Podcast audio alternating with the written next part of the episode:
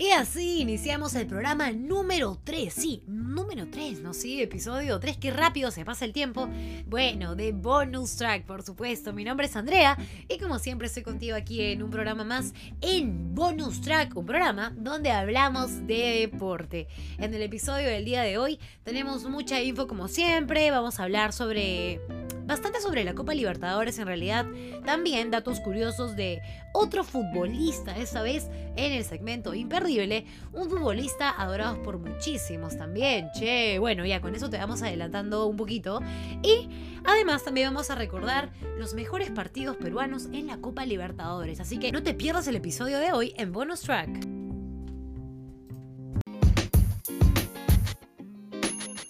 Bueno, hablando un poco de Copa Libertadores, ¿qué tal si comentamos acerca de las mejores campañas ¿no? que han habido en este campeonato? Han, han, sido dos las que estuvieron muy cerca de lograr el objetivo de campeonar en la Copa Libertadores. ¿no? Primero tenemos eh, a Universitario 1972 que por entonces la Copa Libertadores se jugaba aún con grupos de cuatro equipos que lo conformaban dos elencos en cada país. Universitario de Deportes fue ubicado en el grupo 4 con Alianza Lima, Universidad de Chile y Unión San Felipe. Solamente el líder pasaba y los cremas estuvieron este, esa ubicación, ¿no? Luego de poder sumar 8 puntos. En la otra etapa se formaban dos grupos de tres equipos cada uno y Universitario de Deportes rivalizó con los uruguayos Nacional y Peñarol. Los merengues obtuvieron el primer lugar por diferencia de goles y lograron llegar a la final donde caerían con Independiente de Avellaneda y empataron sin goles en Lima y cayeron 2 a 1 en Argentina. Y tú ahora te preguntas, ¿por quién estaba dirigido Universitario en el año 1972? Bueno, por el uruguayo Roberto Escarone y entre sus principales figuras estaban Héctor Chumpitaz, Luis Cruzado, Juan José Muñante, también Juan Carlos Oblitas, Osvaldo Ramírez y Percy Rojas. Bueno, como en la campaña número 2 tenemos a Sporting Grisal 1997. Se podría decir que esa fue como que, bueno, es mejor dicho, la última gran campaña realizada por un equipo peruano.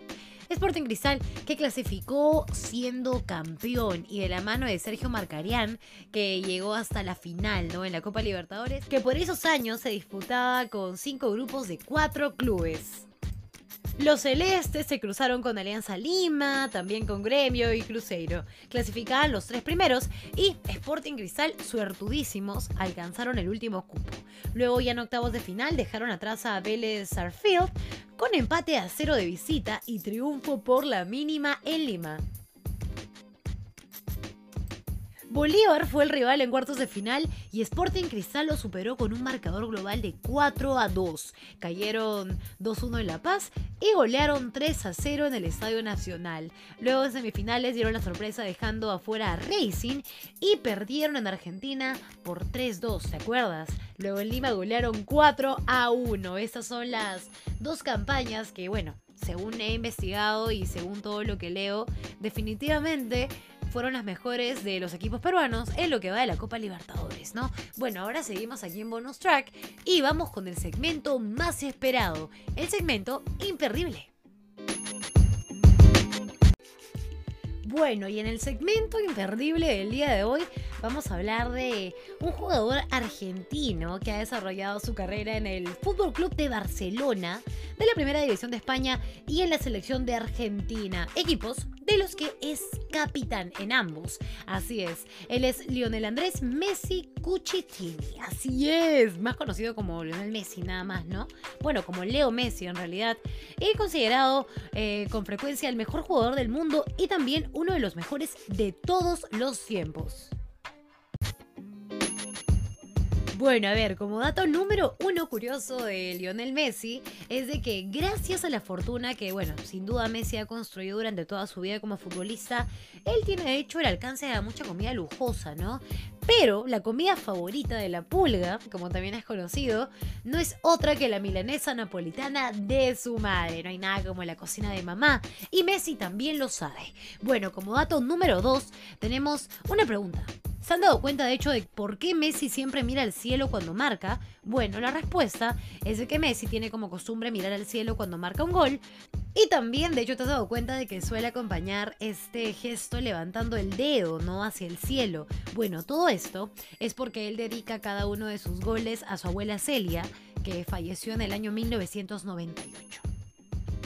Curiosidad número 3 de Leo Messi. Bueno, Muchas personas tienen como ídolo a Leo Messi, ¿no? Y él también tiene un ídolo, por supuesto, y es nada más y nada menos que el exfutbolista Pablo Aymar, a quien tuvo la oportunidad de conocer en octubre del año 2010.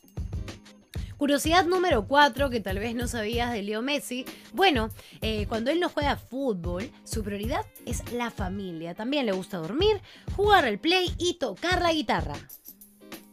Curiosidad número 5. Lionel Messi tiene tatuajes. Sí, él lleva tatuado todo su gemelo izquierdo, donde entre otros dibujos destacan las manitas de su hijo Tiago. También lleva pintado todo el brazo derecho, desde el hombro a la muñeca, y en el homóplato izquierdo luce el rostro de su madre.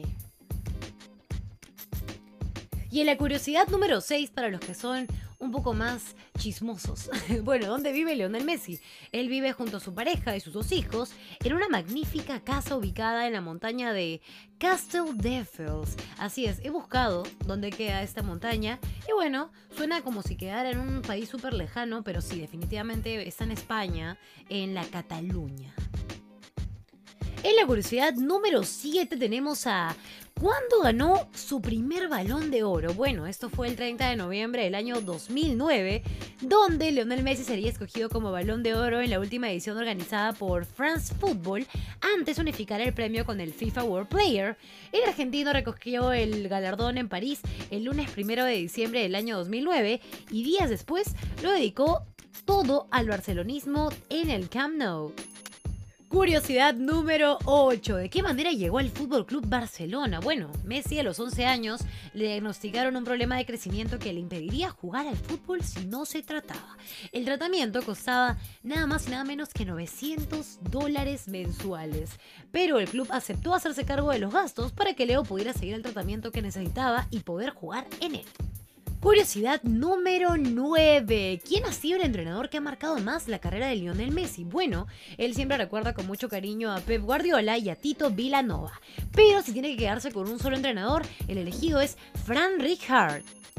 Y como número 10 tenemos cuáles son los principales apodos de Leonel Messi. Bueno, Lío, la pulga, enano, así lo llaman sus compañeros de la selección, obviamente de broma, no sin ofensa. También le dicen llorón. Bueno, esto es porque así lo llamaban en Newells porque lloraba después de cada derrota. También le dicen Dios, Mesías y Petito. Bueno, eso fue todo por el segmento Inverdible el día de hoy en Bonus Track, pero seguimos con más. Bueno, y antes de terminar este episodio, como ya saben, este año 2020 estamos conmemorando los 60 años de la Copa Libertadores, ¿no? Por eso también justamente es que es el tema del programa del día de hoy y el tiempo quedado un poco corto, así que ahora justamente vamos a hablar de los partidos más grandes, obviamente peruanos, que han habido en este campeonato, pero vamos a hablar de cinco. En el próximo episodio hablaremos de 5 más para así poder completar los 10. Así que vamos con el primer partido que definitivamente hay que, por supuesto, recordar, además de ya la participación Universitario de Deportes y Sporting Cristal, ¿no? Partido número 1. Palmeiras 1-2 con Universitario en el año 1979. Bueno, esto fue el único triunfo de un equipo peruano en tierras brasileñas y lo consiguió Universitario el 8 de abril de 1979 por la fase de grupos. El encuentro se disputó en el estadio Paquembu de Sao Paulo y el triunfo del cuadro crema fue por 2 a 1. Bueno, los goles fueron anotados por Percy Vilches y Juan José Oré y en el partido resaltó el gran juego de Germán Leguía. 2 tenemos a Universitario 3, Nacional 0 en el año 1972. En este año, por primera vez, un equipo peruano alcanzó a la final de la Copa Libertadores y para eso el cuadro crema se enfrentó a la difícil Nacional de Uruguay, ¿no? Y en la semifinal consiguió un triunfo categórico de 3 a 0 en el Estadio Nacional. Los goles fueron adotados por Percy Vilches en dos ocasiones y una por Osvaldo Ramírez. Partido número 3. Bueno, tenemos el gran recordado Boca Juniors 2, Sporting Cristal 2 en el año 1971. El 17 de marzo de ese año, Cristal rescató un empate 2-2 ante Boca en la bombonera. El encuentro no fue solo catalogado como uno de los mejores del cuadro riminense a nivel internacional, sino que es recordado por la batalla atroz que se originó.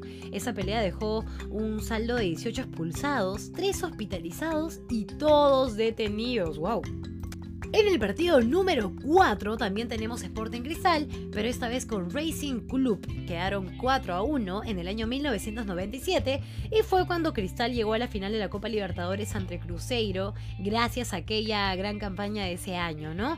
Para conseguir el acceso a la definición, el cuadro celeste derrotó a Racing de Argentina por 4 a 1 en el Estadio Nacional y fue la mejor expresión futbolística del equipo de Sergio Marcarian.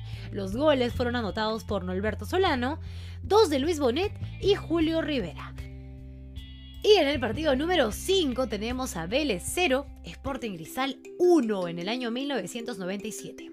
Este partido fue por los octavos de final y en el encuentro de ida en Lima ya habían quedado 0-0, ¿no? El amplio favorito era el Vélez de José Luis Chilabret, arquero paraguayo con mucha experiencia y buen remate de tiro libre.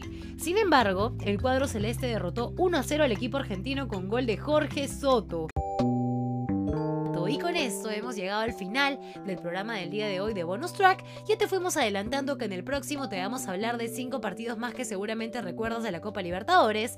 Y por supuesto, tenemos muchísimo más de qué hablar, así que no te pierdas el próximo episodio. Y gracias por escuchar el, el día de hoy. Ya nos escuchamos para la próxima, que te vaya muy bien.